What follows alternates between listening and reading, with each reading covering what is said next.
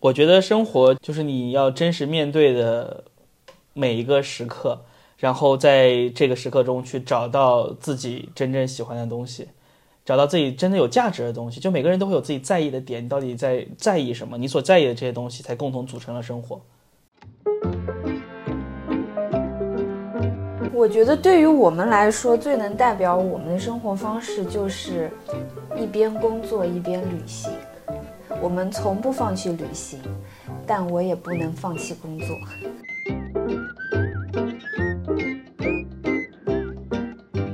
所以，当你们说你们可能今年哎，可能还会去探索一些新的东西，包括可能会离开，然后去到法国。其实，我觉得这也是一种对于你们持续探索生活的一种热情的一种一种展现吧。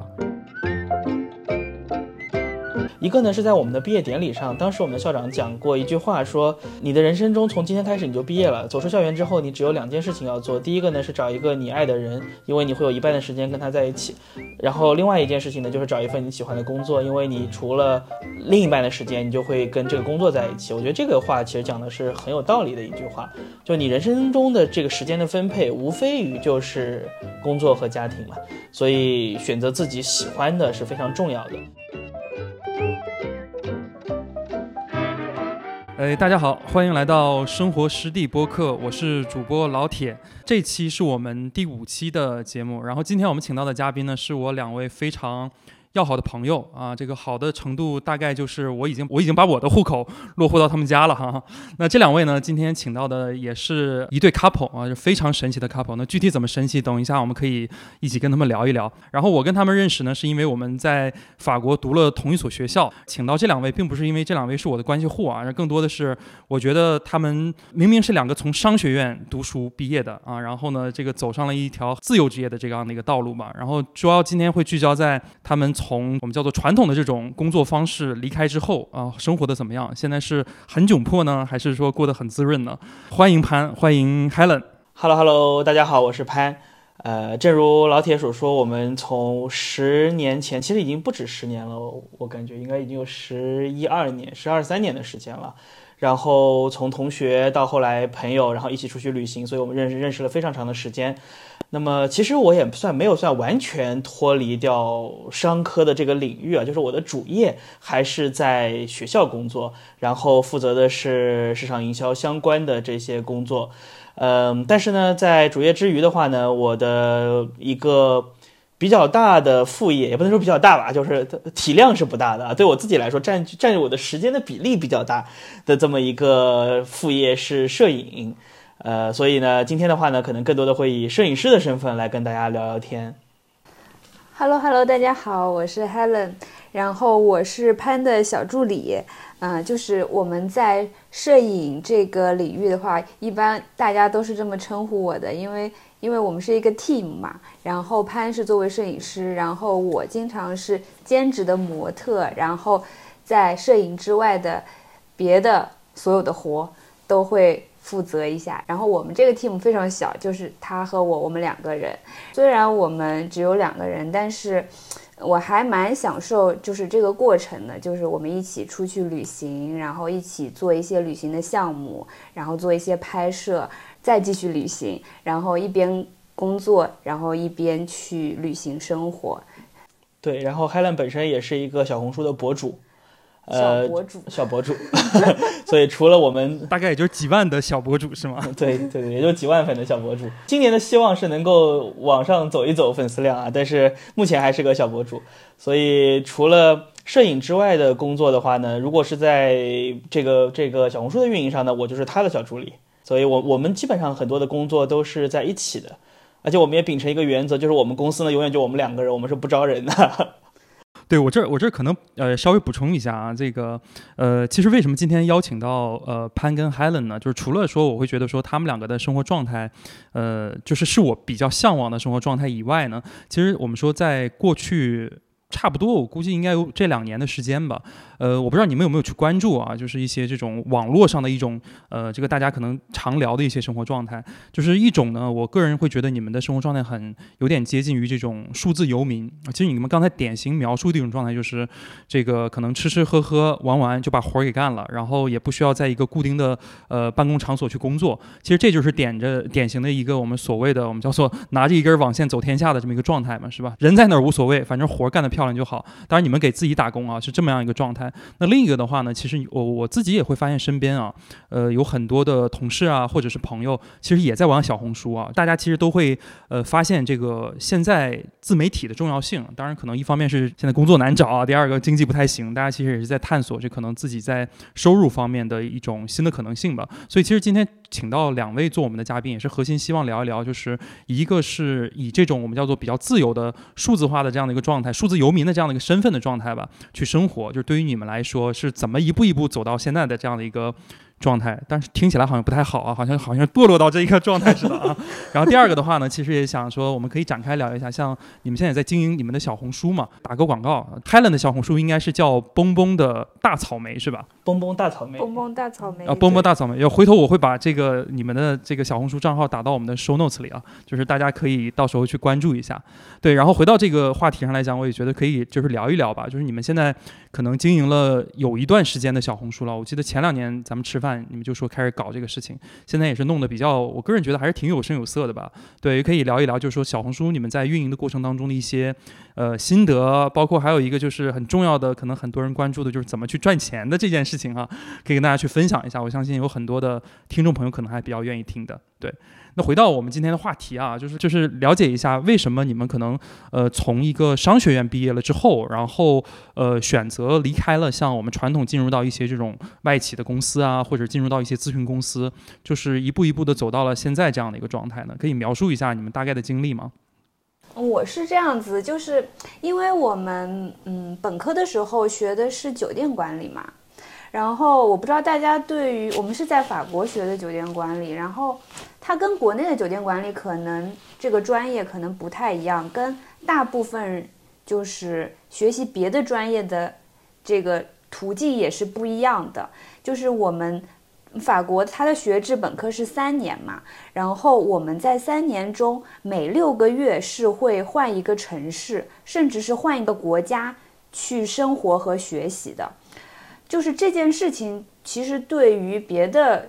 专业的学生来说是完全不一样的体验。然后，因为之前我们是本科的时候出去的嘛，之前小学、初中、高中都是非常传统的这种中国式的教育。然后到了大学之后，突然间就变成了一个，嗯，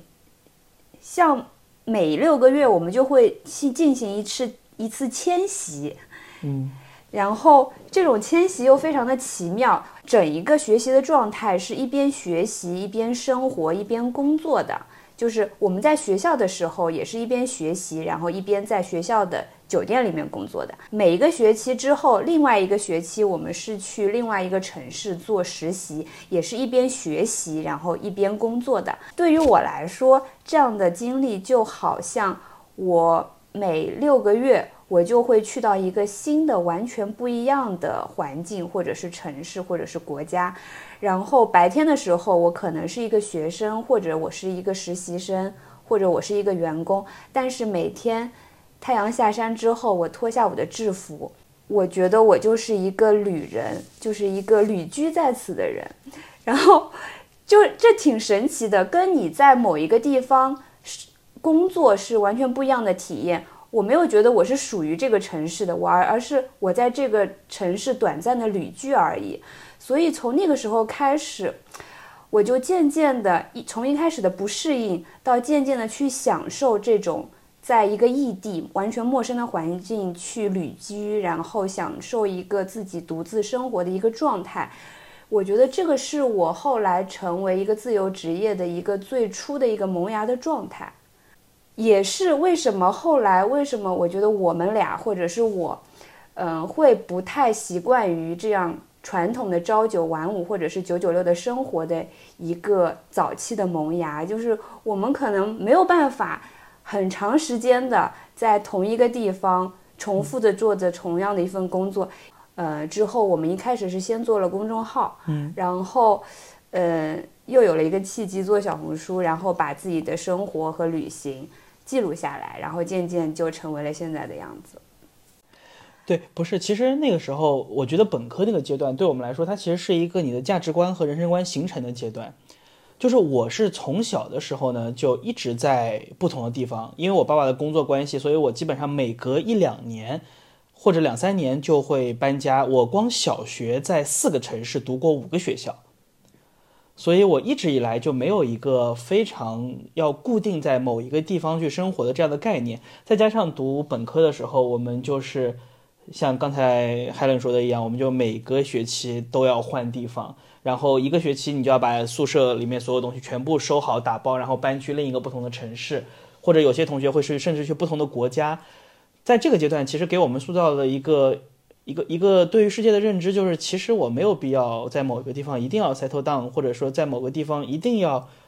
非常固定的待在这里。嗯，这个这个我觉得，我觉得其实还是讲的很对，就对我们后来的工作的形成，呃，就是工作的形式会有很大的影响。那么我自己的话呢，我其实是我对我来说，我觉得工作中很重要的一个是自由度。这个自由度，我觉得是两个方面，一个方面是时间的自由度。就是你能不能在工作中把控自己的时间，还有一个的话呢，就是工作内容或者是目标的自由度。所以对我来说也是很难去在一个等级非常森严，或者说是有非常固定的工作流程的这样子的一个环境中去工作。所以后来慢慢的，我在学校的工作其实之所以能够做到现在，也是因为有非常大的自由度。然后再加上摄影这件事情的话呢，基本上就是由你自己来做决定。多一点的可能就是我们两个人来商量一下其中的一些内容，就相对来说能够满足自由的这个需求。我记得你们成立了，算是一个品牌吧，或者是一个你自己的一个 studio 嘛，叫 Boom Boom Studio。就是可不可以分享一下，就是这个名字的来由，跟你们主要现在 Boom Boom Studio 做的一些这种业务，会有会有哪一些方面的内容？Boom Boom 嘛，是法语里面的 Bon appétit，Bon voyage，就是呃，祝你吃得好和祝你好胃口，祝你好胃口和祝你旅行愉快之类的，就是对我们来说人生中非常重要的两件事情。就是美食和旅行，然后我们就以这个取了“蹦蹦”两个单词作为我们工作室的一个名字，然后也是我们的一个愿景吧。刚刚刚海伦说是个愿景，其实我也觉得是，就是我我们觉得就是祝你好胃口和祝你旅行愉快，其实是很真诚的祝福。就有的时候你祝别人健康和快乐，对吧？但这两个事情呢，也都不归你管。你的祝福呢？就这都是老天爷说的算的事情。但是吃的好玩的好，其实是你自己可以去做决定的。所以我觉得，我们觉得这个祝福其实是很真诚的祝福，同时呢，也是我们很喜欢的东西。然后我们主要呢会做一些摄影相关的内容，比如说呃一些商业拍摄，然后会跟一些器材商或者是品牌进行一些合作，然后也会做一些器材啊这些测评。拍一些样片，那么整整体来说就是围绕着摄影和旅行，包括美食这个领域来进行的。当然，我们也会做一些摄影相关的培训课程这些内容。做摄影这一块的话，主要是跟哪一些品牌之前有一些合作呢？呃，我在过去的两年都是跟蔡司在合作，就是德国的一个光学品牌，算得上是光学大厂之一。呃，我是作为他们在国内的签约摄影师，然后跟他们一起合作了两年的时间，主要是给他们拍一些样片，然后做一些产品的测试测评，给他们做一些叫蔡司学院的课程，然后做一些线上线下的分享活动，所以基本上是这样子。但是今年的话呢，我就没有再跟他们续约了，呃，因为其实这两年的合作对我来说也造成，就是在给我了一个很好的机会。能够跟这样的品牌合作之余，但是也给我带来了一些额外的压力。就是当你每次去拍摄的时候，你都要考虑我拍的这个东西是否能够作为样片，或者说我是否能够完成这个月我应该要完成的内容。我要为我的直播也好，或者说是这个稿子也好去拍内容。当这个过程变得非常长之后，其实我觉得对我自己是有一些束缚的。再加上今年可能有些其他的计划，就没有再跟他续约了。所以基本上这样。但除此之外的话，我们也和其他的一些品牌有过一些合作，比如说像徕卡呀，或者是这个富士啊这样子。我们第一期请到了一个嘉宾，主要是聊的关于拍立得摄影嘛。那他其实比较聚焦在拍立得这一块儿。然后我看你最早其实是做，其实还是会用那个数码相机去拍照。但是其实前两次咱们出去玩的时候，我看你已经开始用这个，也是属于这种重度的这种拍立得的爱好者了。就是你其中为什么也会有这样的一个转变呢？呃，其实我最开始的话呢是拍了一段时间的数码，之后的话呢我是拍了很长时间的胶片。因为那个时候觉得胶片和数码不太一样的地方是，它能够带给你一个比较不同的体验。你需要完全自主的去把控整个的拍摄过程，比如说曝光，然后包括后面的冲扫，然后当然冲扫的话，有一部分你可能是送到店家去冲扫的，但是在拍摄过程中的一些控制，对于一些不同。光学的元素的控制是非常非常的能够去锻炼你的技术的，但是到了去年的年初的时候，我开始发现胶片和数码对我来说，无论是拍摄过程还是最终的成片，差别越来越小。就是最终拍出来的东西其实都是带有自己的烙印，而不是说胶卷或者是胶片相机、数码相机本身它能够给你去带来这样子的风格。然后在过程上的话呢，也慢慢的找到了自己拍摄的一个方式和方法，包括选题啊，然后构思啊，然后包括你整个的拍摄风格的设计啊，都慢慢的变得比之前稍微成熟一点。呃，再加上刚才说到跟蔡司的合作，一直在包括一些商拍啊，一直都要求你去完成一些任务，那么我就在寻找摄影中可能能够给你带来更多的热情，或者是更多的。突然之间的快乐的东西，那么这个时候我就开始发现了宝丽来，因为宝丽来呢，它和胶片和数码都不一样，它的成像带有非常大的随机性，而控制随机性的过程，就需要你付出更多的努力，或者说是更多的这样子的一个专注。那些当成像出现的时候，它成像是一个过程。就像数码相机的话，你是按完快门之后就立刻能够得到这张照片，好不好就在这么一瞬间。胶片的话呢，是要等待一个非常长的时间。宝丽来呢很好，它好处在于它成像就是五到十五分钟，黑白是五分钟左右，彩色是十五分钟左右。这个过程它既不快，你会有一些期待，会有一些这种这种憧憬，或者说会有一些对画面的幻想，但是呢，它又不会长到让你觉得。焦虑，或者是觉得非常的，就是在等待的过程中，去造成的这种心理上的一些变化或者怎么样的，所以它的这个时间就就是恰恰好。所以你你拍宝丽来主要是拍一些啥？是风景还是人物还是什么？嗯，一般来最开始的时候呢，是就是觉得好玩儿，然后拿来就记录一下生活中的一些非常细碎的东西。但是最近的话呢，我开始在做一个宝丽来的拍摄项目。就是拍摄消失的公共设施，就它不是，对，不是工厂或者是学校，就是我不知道老铁能不能理解啊？就工厂和学校的话呢，它是属于一部分人的，就你是你得是这个地方的员工或者是学生，那么当就只有你是这个身份的时候，你才能进入到这个空间。我拍摄的话呢，是一些逐渐消失的属于所有人的公共记忆，在城市中心的一个废弃的游泳池，市郊的一个废弃的游乐园。一个电影院，一个溜冰场，它曾经是这个社区所有人，无论是付费的还是不付费的，是属于大家的记忆。但是随着社会的发展呢，它逐渐慢慢慢慢的这些地方就废弃了。然后在国内的话呢，又因为各种各样的归属权的问题，它一就以一个废弃的状态存在在你生活的这个区域。但是呢，它从你的记忆中慢慢的就消失掉了。所以我在拍这个东西，为什么用宝丽来来拍它呢？因为宝丽来还有一个特性，它的画面会随着时间的发展会发生变化，会变色，会影像会慢慢的减淡，甚至于到时间足够长的时候，上面的画面可能就会消失，就像这些公共记忆一样，它其实逐渐逐渐的也会消失在这个世界上。所以我现在在用宝丽来拍这么一个项目。因为你们是一个组合嘛，所以我其实刚才潘有聊到，就是你的现在的主要的精力其实是在摄影上，当然啊，还有去帮助我们的学校去经营我们在中国市场的业务啊，这段得有啊，不然 好像这个消极怠工一样。像 Helen 的话，刚才我们也提到，Helen 自己在去经营一个小红书的账号，可不可以讲一下，就是具体经营一些什么样的一些内容，发一些什么样的一些内容啊？嗯，我们一开始的时候去也是在嗯小红书上去。做一些就是旅行啊，或者说是一些旅行中的一些美食啊分享，或者说是因为我自己本身很喜欢做美食嘛，然后会分享一些自己做的美食，然后或者是一些嗯我们创作的一些摄影作品，然后也会在小红书上做分享。然后之前一开始的时候也从来没有想过会有变现呀，或者说会有粉丝呀。只是觉得这是一个空间去记录我们自己的生活，然后渐渐的就发现，哦，原来这个东西它还有变现的可能性啊，或者说是会有人关注我们，然后这件事情其实对我们是一个很大的鼓励，就是可能之前我们随意的分享的时候，可能是半个月，可能是一个月，或者说是日更的，它的频率其实是不固定的。但是，一旦有了，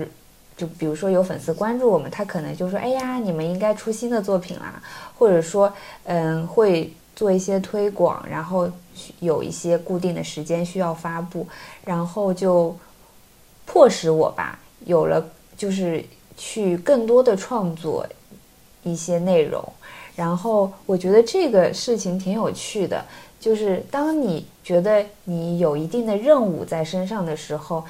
你可能会想着，我应该要把这件事情做得更好吧？这个图片我是不是应拍得更好一些？然后我的文字是不是应该写的，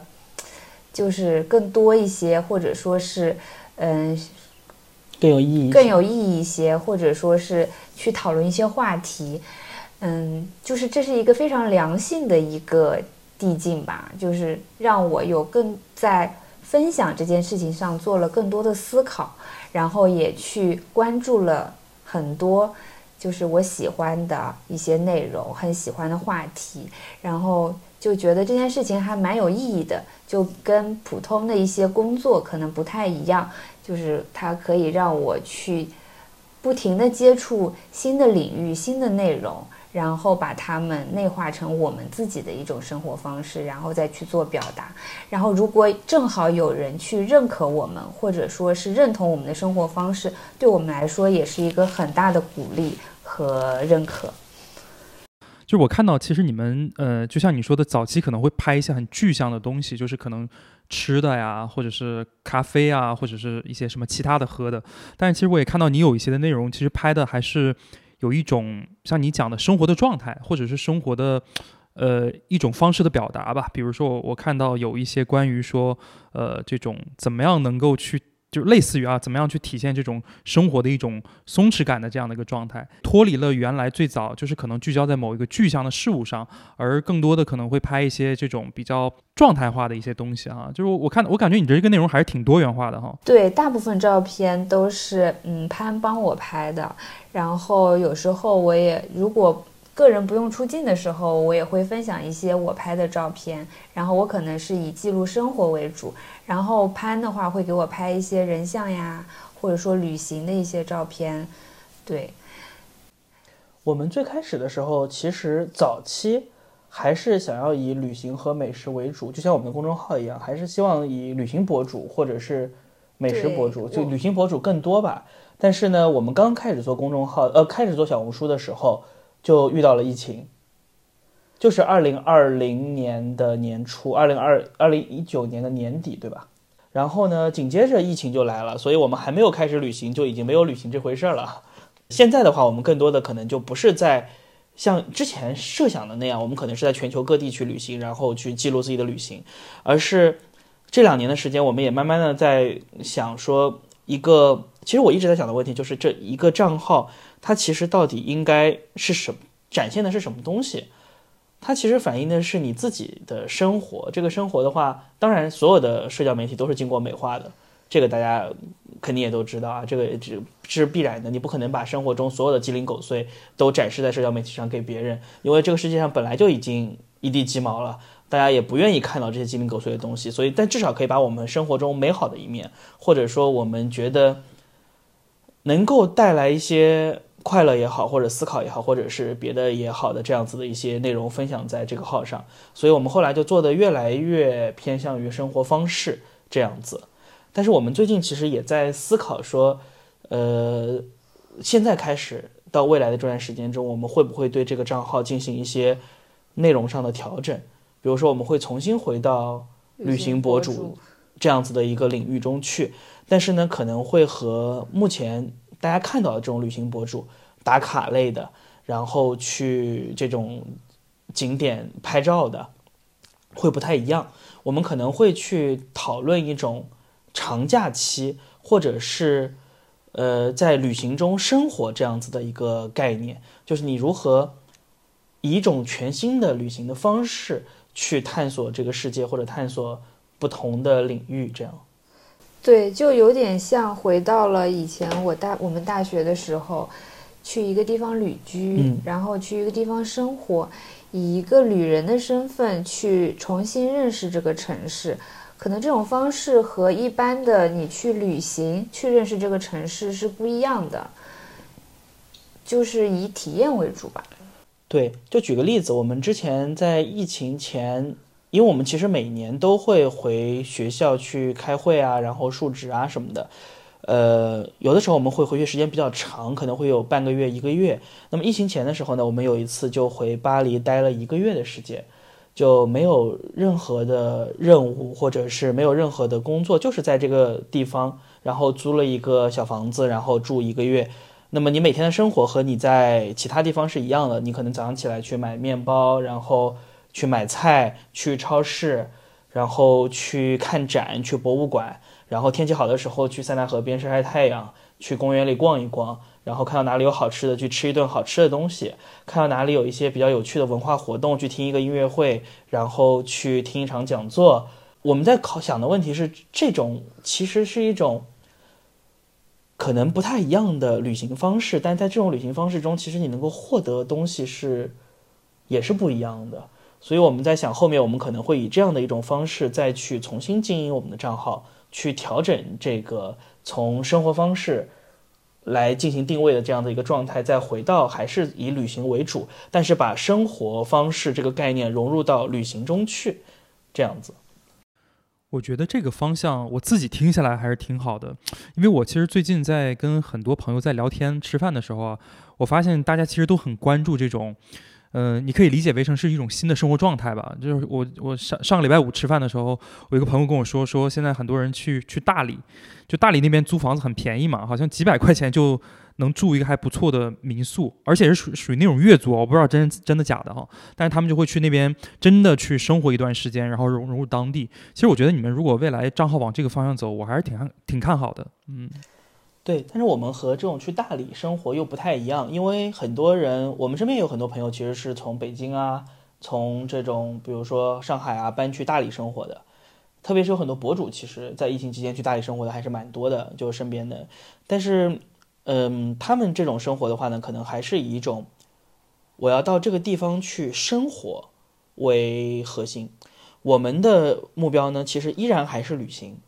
只是在旅行的内容上、旅行的方式上，可能会有一些差异化的东西。我也不知道这么说对不对啊？但是，就是，嗯，其实我们是希望，因为因为生活是一个很长时间的事情。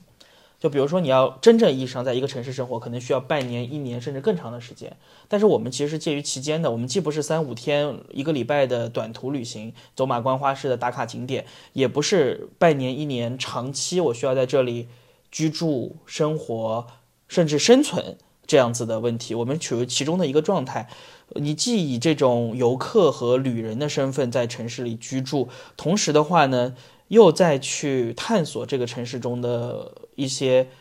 普通的游客不会去探索到的内容，是介于之间的一个情况。来不及探索的内容。对，来不及探索的内容。其实我觉得你们可以考虑，真的，你们如果用这种状态去做的话，未来真的是可以去到不同的城市，然后去发现一些这种城市有趣的一些东西。但是你可能你的视角就是属于那种旅游的这个视角，然后一段时间去发现，我觉得挺好的，我觉得挺有意思的。哎，你突然给了我一个启发，就是我们除了这个图文的形式之外，我们也可以通过播客的形式去去分享，就是你可以去。在旅行的过程中去聊你在这个城市中的见闻，然后感受，然后给一些旅行的 tips 也好，或者说是就是聊聊你对这个城市的一些，就你突然之间发现的一些小小的闪光点也好，或者遇到的一些开心的事情、糟心的事情也好，我觉得其实也是一个很好的方式。我觉得也是，就是因为我们想做一个这样子的长旅行的项目嘛，长旅行跟短旅行，我觉得。对我来说，最大的不同点是你心态上的不一样，因为你知道你会在这座城市待上超，嗯，就是可能是一个月，可能是两个月的时间，你的心态是不一样的。就是你今天可以选择做这件事，你也可以选择做另另外一件事。你进入到这个咖啡馆，如果你是一星期的旅行，甚至更短的话，你觉得我拍完这张照片，喝完这杯咖啡之后，我就应该走了。但是其实你有一些期待的，对这家店，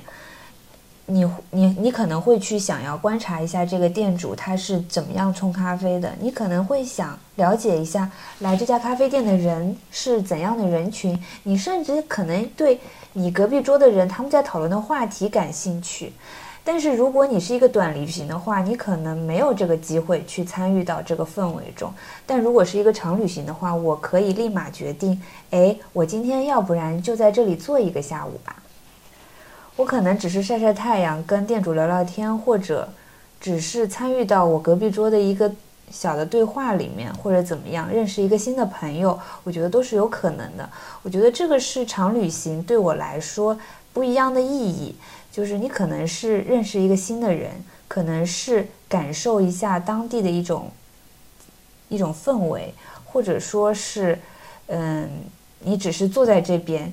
对你自己未来做一个规划也好，对于你，你对于这个生活，比如因为你在一个不不一样的领域或者不一样的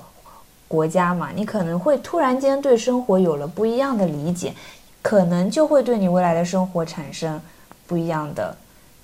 这种影响，这种影响和变化。所以我觉得长旅行对我来说还是一个蛮期待的一个计划。刚才你也讲了，可能未来你们的这个号会调整一些方向，因为其实有有很多的人现在都会关注说，哎，小红书要怎么做，做什么内容。然后当然这个，嗯，还有很多人其实比较在意的就是粉丝有没有，甚至是能不能接到一些广子嘛，是吧？这个赚钱还是要赚的嘛。那如果你们未来去调整账号的内容，我不知道你们有没有去，呃，考虑过，就是你们的粉丝是一群什么样的粉丝？他们主要关注，比如说他们关注你，或者他们跟你们进行一些互动，他们在。意的是什么？如果你们去调一些内容，会不会影响到未来可能长期这个账号运营的一个稳定性？是这样子。我们之所以在考虑账号的调整，还有一方面是因为现在就是博主越来越多，然后同质化的内容也越来越多。其实我们是希望从这种同质化内容中去找到一条稍微有一些不一样的路。所以我们没有去很仔细的去考虑说粉丝或者说也不能叫粉丝吧，就是关注我们的这些朋友会不会对我们内容调整之后的内容感兴趣。或者说，他大家会不会觉得这是一个有有有趣的方向？但对我们来说的话呢，其实去突破现在已经进入到了一个小小的瓶颈的状态，然后去找到自己真正感兴趣的内容，找到自己真正跟别人不一样的点，这才是我们目前可能最关注的地方。像你们现在做的这一块内容，是不是小红书上也会有很多类似的一些博主也在发同样的内容？然后第二个的话，就是如果是的话，就是他们。找到你们的时候，他们有没有跟你们去聊过？就是你们的可能不同之处在于什么？然后最终促使了他们呢愿意找你，而不是找别人。小红书的整个的运营，包括特别是在变现这一块的运营，其实是比较商业化的。嗯，大多数时候你遇到的其实都是 MCN，就是这个中间的 PR 公司，他们会接了甲方的案子之后，来找合适的博主去 deliver 这个项目。当然也有少数的情况，我们会遇到一些，就甲方他会来说，哎，我们就很喜欢你们的风格，就或者说很喜欢你们所表现的这种生活方式的内容，然后来进行合作，也会有这种情况。但整体来说的话，商业拍摄，无论是小红书上的商业拍摄这种这种合作，还是说单纯的商业拍摄，其实更多的还是对方来挑选你的风格吧。就他觉得你拍摄的风格是他喜欢的，或者是和他的品牌调性是相契合的，那么是以这样的基础来进行合作。当然也不排除有些人就是我也遇到过，就是他其实并不喜欢你的东西，他也不知道为什么就要来找你拍。拍完之后他说：“嗯，这个不是我们想要的，我们想要的是另外一种。”预算没花完，今年也会有这种情况。对，还有一部分就是嗯，公众号的粉丝吧，公众号的阅读者。然后，嗯，他们会一直长期的 follow 我们，嗯，有一部分人他们可能就是从事广告类的，或者是这个市场，就是他们公司市场部的。然后，嗯，如果他们有合适的项目，就会来找我们。然后这种的话，就是他们非常认可我们平时的这种风格，嗯，这种合作起来的话也很愉快。就是他们给我们的。这种空间空间会更大一些，就基本上会按照我们平时的这种风格，然后我们自己的这种想法去呈现。嗯，这种也是我们平时比较喜欢的客户吧，就是给你足够的尊重、足够的空间，然后而且一般来说，最终的呈现也会对我们来说应该是会更好的。我觉得可以，是不是给大家举个例子？我不知道这个是不是能够分享啊？就比如说，你刚刚讲到有些品牌可能很尊重，哎，算了，不尊重的我们就不说了哈。就比如说有哪一些品牌，呃，合作起来还比较不错的，可能整个的一个合作过程大概是怎么样？呃，这个情情况就其实比较多。小红书的话呢，有比较多很多的都是这个，它会有一个产品过来，然后希望结合到我们自己的生活，我们先会试用。然后觉得真正好的东西，那么我们会去继续谈拍摄的合作。那么以不同的呈现方式把它结合到我们的生活方式中去。对于很多品牌来说，其实他们可能希望看到就是这样子的生活方式的博主或者生活态度的博主也在使用我们品牌。他其实也是在对自己的客户进行的一个界定吧。我觉得可能是以这种一种形式。我就说一说我自己合作的这个器材商。我跟蔡司的合作其实就一直以来就比较愉快，就是因为他们其实不太会去对我拍摄的内容来进行以甲方的角度来进行的一些讨论。基本上的话呢，就是当我收到拍摄任务之后，我会按照自己的方式去拍，拍完之后交稿给他们，他们会从中选出其中的一部分，要么作为样片，要么作为其他的展示形式。那么整个的沟通的过程会更多的集中在如何去完成，而不是完成之后的结果再如何进行调整这样子。我看之前 Helen 是不是跟那个万科也有合作过？对，万科那次合作还挺愉快的。其实他们那个具体是合作什么？因为我们有相同的客户，我还还蛮好奇的。嗯，他们是有一个在浙江地区吧？绍兴。应该是上海区域或者江浙沪区域，我也不知道。就是这个区域的他们的市场部，因为他们要做一个，嗯，在绍兴的高端楼盘的一个宣发。对，一个宣发。对他们就希望我们能够，他们是通过一个 MCN 找到我们的。我们跟他们的合作还是非常愉快的，因为 ending 很愉快。然后一开始合作的时候其实是不太愉快的，我可以说吗？对，但这个不愉快，这个不愉快不是因为跟甲方，而是因为跟中间的这个 MCN。对，就是因为其实每一个拍摄它的过程，每个项目它的那个过程对接的过程是非常长的。他可能一开始的时候，嗯，他们是委托一个 MCN 来找我们，然后因为一些沟通的原因，其实这个项目差一点就没有办法合作了。对，我们理解不了 MCN 给我们的这个要求。MCN 的沟通让我们感觉到我们像是遇到了骗子，就感觉得把我们俩骗到那儿去。就反正就这种感觉，就是挺奇怪的。然后，但是后来因为也是非常非常临时的决定，然后我们去拍摄了这个项目。然后其实现场执行，就现场执行的人，他们他们的审美和我们的审美发生了很大的偏差。然后他们觉得我们的拍，因为我们一直都是非常强势的一方。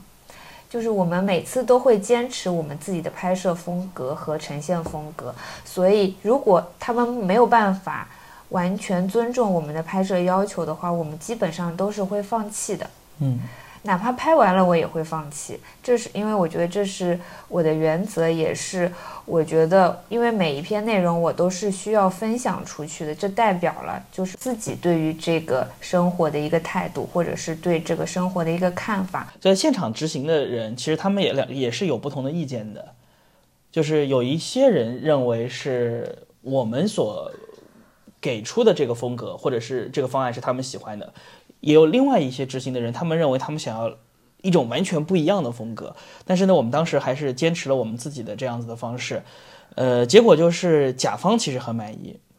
就最终来审稿的或者最终来进行做决定的这个部门，他们还是很满意的。就是后来我们在上杭州做过一次线下活动，他们还特地到杭州来来见一下，因为之前其实一直是线上交流，没有见过，说就觉得很喜欢，然后想要到线下来大家认识一下，然后聊一下，就还挺开心的。就对我们来说的话，其实甲方的认可或者是观众的认可，可能比你收到多少的钱更重要。我之前拍过一个项目，嗯，甲方也很大方，预算也很充足。要求也不多，拍完之后的话呢，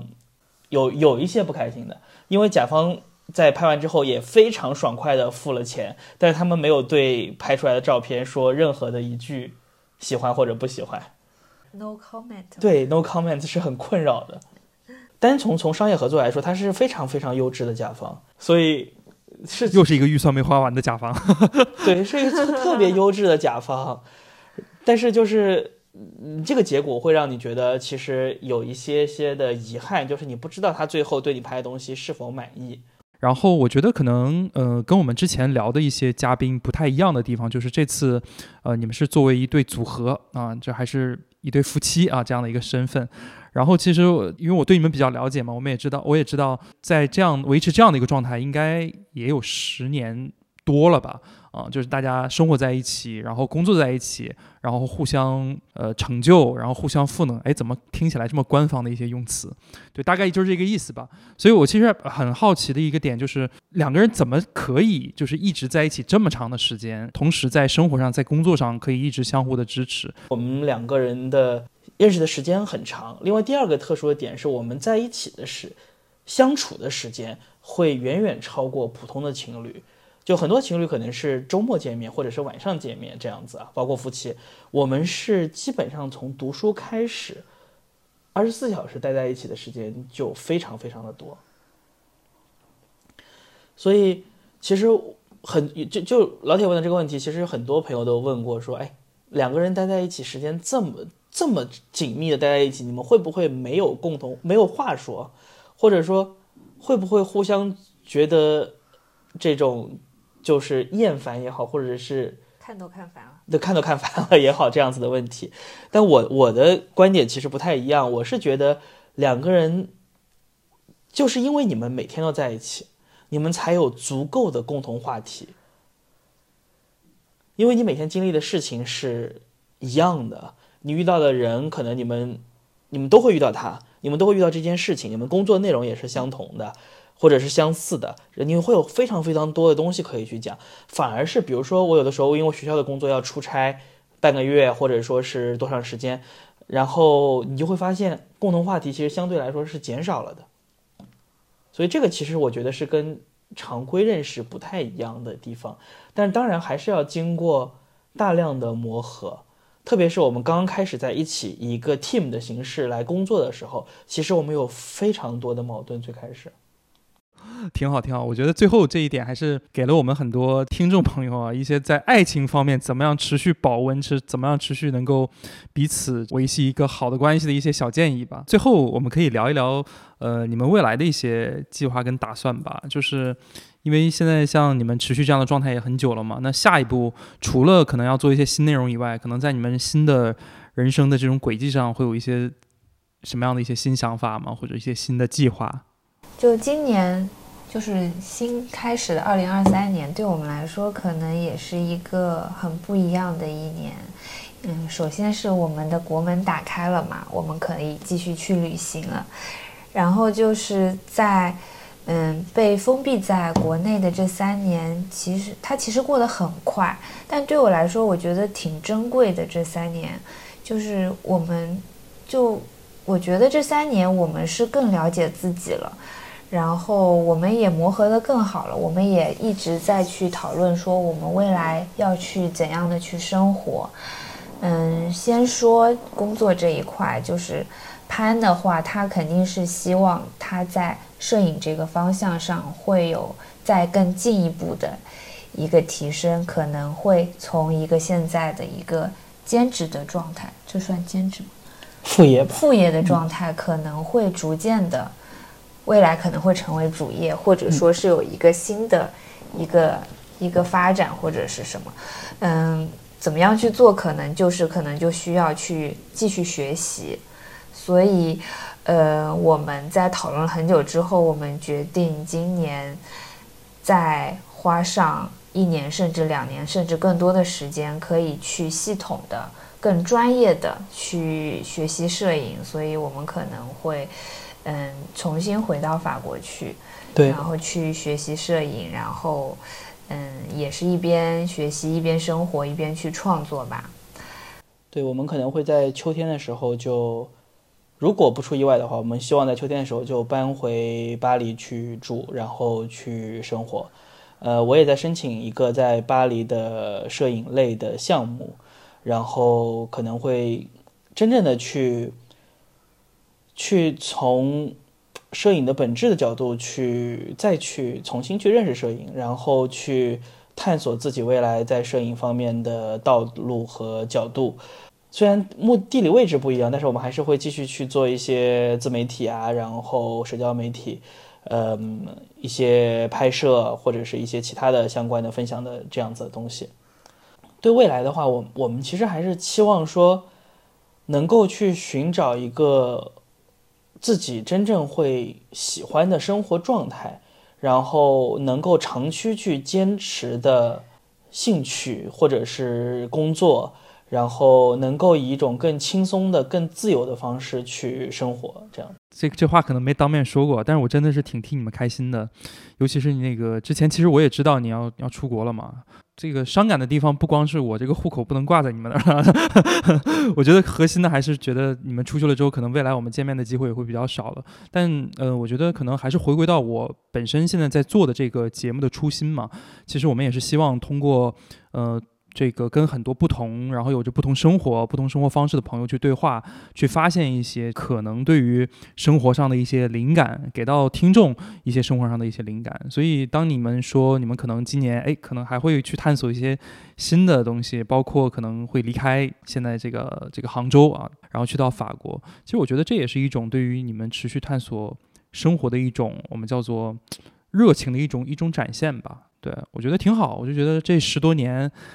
咱们每一年都这个，基本上每一年都一起出去旅行，然后到了现在，然后你们还能够这么有心力啊，就想这个为自己的接下来的人生再去折腾一把。其实从朋友的视角来讲，我是非常为你们感到开心的，嗯。反正这个等我吧，等我这个去法国投靠你们 啊，到到时候等你们法国啊也买一套房，然后把法国户口挂到你们的这个 apartment 上。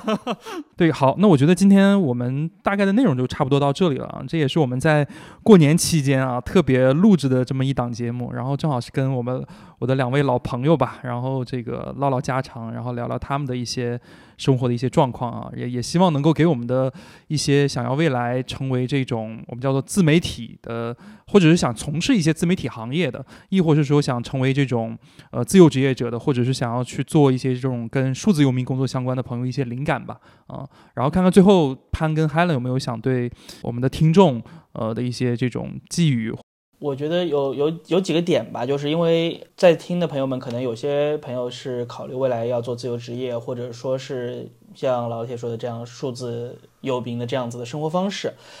嗯，那么我觉得有一个很重要的点是，无论你选择怎么样的生活方式，一定要知道的一件事情是有得必有失。这个世界上没有任何的事情是完美的，或者说是完满的。你如果说你选择了自由，你就要放弃稳定。你选择了自由，你可能就要放弃社会对你的整体的评价，或者说是在某种程度上，家庭对你的期望或者对你的评价，可能也会发生一些变化。所以千万不要觉得你做出的这个选择，它会给你带来一路的坦途，它一定是布满荆棘的。但是你愿不愿意走过这片荆棘，那么就是你自己的决定了。这是第一个。那么第二个，我的建议呢是，我觉得寻找自己的兴趣和热爱还是很重要的。一个小小的也不算是，就是一些灵感来源嘛。就是为什么会觉得选择不要随波逐流，找到自己的兴趣非常重要。一个呢是在我们的毕业典礼上，当时我们的校长讲过一句话，说，呃，你的人生中从今天开始你就毕业了，走出校园之后，你只有两件事情要做。第一个呢是找一个你爱的人，因为你会有一半的时间跟他在一起。然后另外一件事情呢就是找一份你喜欢的工作，因为你除了另一半的时间，你就会跟这个工作在一起。我觉得这个话其实讲的是很有道理的一句话。就你人生中的这个时间的分配，无非于就是工作和家庭嘛，所以选择自己喜欢的是非常重要的。还有一个呢，是我有一次我们两个在上海的一个小酒馆吃晚饭，嗯，然后隔壁桌是两个挺年轻的朋友啊，就不我不认识啊，就是挺两个挺年轻的这个这个这个客人，一个呢好像是刚刚在实习，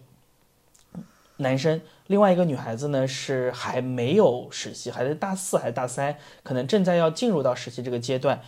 整个晚上，我就听他们在我们边上讨论的是房子，然后结婚，如何去处理婚前财产，然后，然后我们听完之后，我们觉得就特别特别的难受。我觉得就是在这个年纪，其实。你应该要考虑的问题，哪怕你说我今天就是聊一聊哪个酒吧的酒好喝，我都觉得你是一个有趣的人。但如果你在这个大学的阶段，你都还没有进入到社会，你就已经被这些东西全部覆盖掉了你人生的所有的内容，我觉得就是一件很令人失望的事情。所以我觉得就是不要随波逐流。这个社会对你的评价可能是单一的，但是你对自己的评价可以是多元的。找到自己喜欢的东西还是很重要的。嗯，因为我们这个节目是生活湿地嘛，主要是聊生活。然后，嗯，就是我想说的，就是，嗯，如果你觉得现在是不如意的生活的时候，嗯，其实你可以停下来，给自己一点思考的时间。你可以选择去学习